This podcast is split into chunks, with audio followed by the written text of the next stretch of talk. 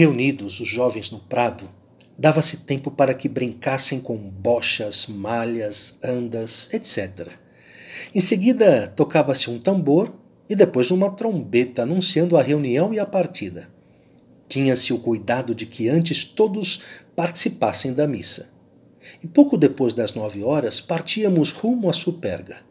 Alguns carregavam cestos de pão, outros queijo ou salame, frutas ou outras coisas necessárias para passar o dia. Guardava-se silêncio até sair da cidade, mas sempre em fila e em ordem. Chegando ao pé da subida que leva à Basílica, topei com um estupendo cavalinho que o padre da igreja, o padre Anselmetti, me havia enviado. Aí recebi um bilhete do teólogo Borel, que nos havia precedido. Nele ele dizia: Venha tranquilamente com os nossos queridos jovens. A sopa, o prato e o vinho estão preparados. Montei a cavalo e li o bilhete em voz alta. Todos se apinharam ao redor do cavalo. Após a leitura, puseram-se unanimemente a aplaudir e a dar vivas em meio a gritos, muita algazarra e cantos.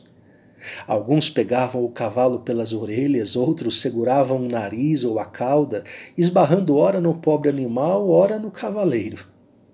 O manso animal tudo suportava pacificamente, dando sinais de maior paciência do que a de quem o montava. Em meio àquele alvoroço, fazia-se ouvir nossa banda, que consistia num tambor, numa trombeta e num violão. Tudo desafinado, mas servia para fazer barulho e as vozes dos meninos bastava para produzir maravilhosa harmonia. Cansados de rir, brincar, cantar e diria de urrar, chegamos à meta. Os rapazes, por estarem suados, reuniram-se no pátio do santuário e receberam o necessário para lhe satisfazer o grande apetite. Depois de descansarem um pouco, eu os reuni a todos e lhes contei, de maneira pormenorizada, a maravilhosa histórica daquela basílica, dos sepulcros reais que se encontram na cripta e da academia eclesiástica, ali erigida por Carlos Alberto e promovida pelos bispos dos estados sardos. O teólogo Aldísio, que era o presidente, pagou generosamente sopa e cozido a todos os visitantes, e o pároco deu vinho e frutas. Durante umas duas horas visitaram os locais e depois nos reunimos na igreja, na qual havia muita gente.